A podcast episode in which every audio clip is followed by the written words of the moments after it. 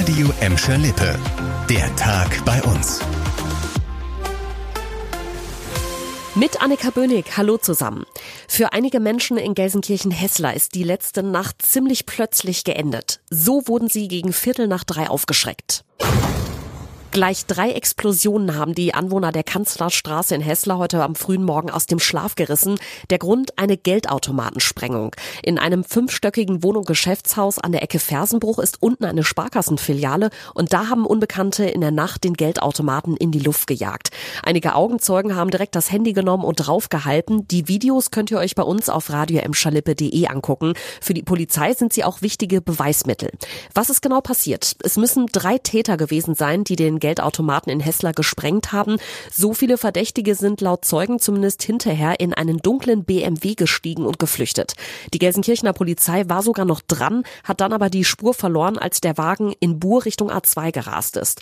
Das Fluchtauto hatte das Düsseldorfer Kennzeichen DID 183 und im Laufe des Tages ist rausgekommen, dieses Kennzeichen wurde letzte Nacht in Herten gestohlen. Die krassen Explosionen haben an dem Haus in Hessler auch für einige Schäden gesorgt. Die Wohnungen Wohnungen über der Bank sind weiterhin bewohnbar, sagen Polizei und Feuerwehr. Ruhig schlafen werden die Bewohner da aber wahrscheinlich erstmal nicht mehr. 26. Oktober. Heute war eigentlich ein ganz schöner Herbsttag. Da kann man sich kaum vorstellen, dass wir es uns in ein paar Wochen schon mit einem Glühwein in der Hand in unseren Städten gemütlich machen. Heute in drei Wochen eröffnen nämlich schon die ersten Weihnachtsmärkte bei uns. Los geht's am 16. November mit dem Bottropper Weihnachtszauber auf dem Rathausplatz und dem Weihnachtsmarkt in Gelsenkirchen-Bur. Der fällt allerdings diesmal ein bisschen kleiner aus als sonst. Es gab ja in diesem Jahr Probleme in der Burschen Werbegemeinschaft und der neue Vorstand sagt, es ist einfach nicht so viel Zeit und Geld da da, um was richtig Großes auf die Beine zu stellen. Der Weihnachtsmarkt in der Gelsenkirchener Innenstadt eröffnet am 24. November. In Gladbeck gibt's an den ersten beiden Adventswochenenden wieder den Nikolausmarkt rund ums Rathaus. In unserer Nachbarstadt Herne ist es heute schon richtig weihnachtlich geworden. Auf dem Kranger Weihnachtszauber wurde der laut Veranstalter größte mobile Weihnachtsbaum der Welt aufgestellt.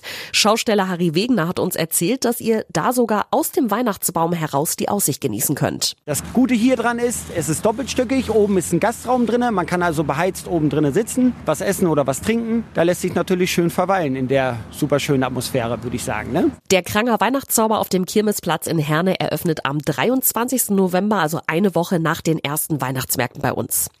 Na, wie oft wart ihr schon krankgeschrieben dieses Jahr? Laut der AOK Nordwest wahrscheinlich schon das ein oder andere Mal. Die Krankenkasse hat nämlich die Daten von fast 100.000 Versicherten ausgewertet und sagt, dass wir in Gladbeck, Bottrop und Gelsenkirchen im ersten Halbjahr so viele Krankheitstage hatten wie noch nie. Im Schnitt war jeder von uns in der ersten Hälfte dieses Jahres fast 14 Tage krankgeschrieben. Den Hauptgrund für das Rekordhoch liefert die AOK gleich mit. Sie sagt, dass es vor allem einen Anstieg bei Erkältungs- und Atemwegserkrankungen gab gab. Wahrscheinlich, weil die Corona-Schutzmaßnahmen mittlerweile Geschichte sind und wir uns deshalb wieder öfter mit Infektionskrankheiten anstecken. Und die Statistik fürs zweite Halbjahr ist noch nicht fertig. Die nächste Erkältungs- und Grippewelle ist ja schon im Anmarsch. Also viel Ingwertee und heiße Zitrone trinken, dann können wir das Ruder vielleicht noch mal rumreißen. Das war der Tag bei uns im Radio und als Podcast. Aktuelle Nachrichten aus Gladbeck, Bottrop und Gelsenkirchen findet ihr jederzeit auf radio und in unserer App.